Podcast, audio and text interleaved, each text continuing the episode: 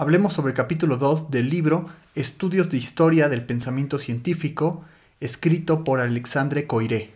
Los tiempos modernos surgen en 1453, con las aportaciones de personajes como Roger Bacon y René Descartes. Sin embargo, no debemos hacer divisiones tan tajantes de los periodos históricos.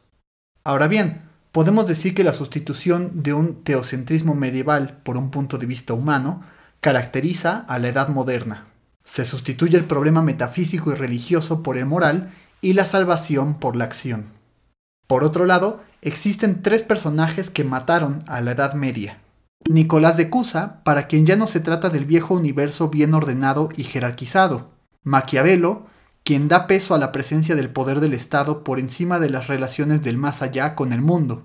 Y Cesalpino, que representa lo que Galileo y Descartes tuvieron que superar.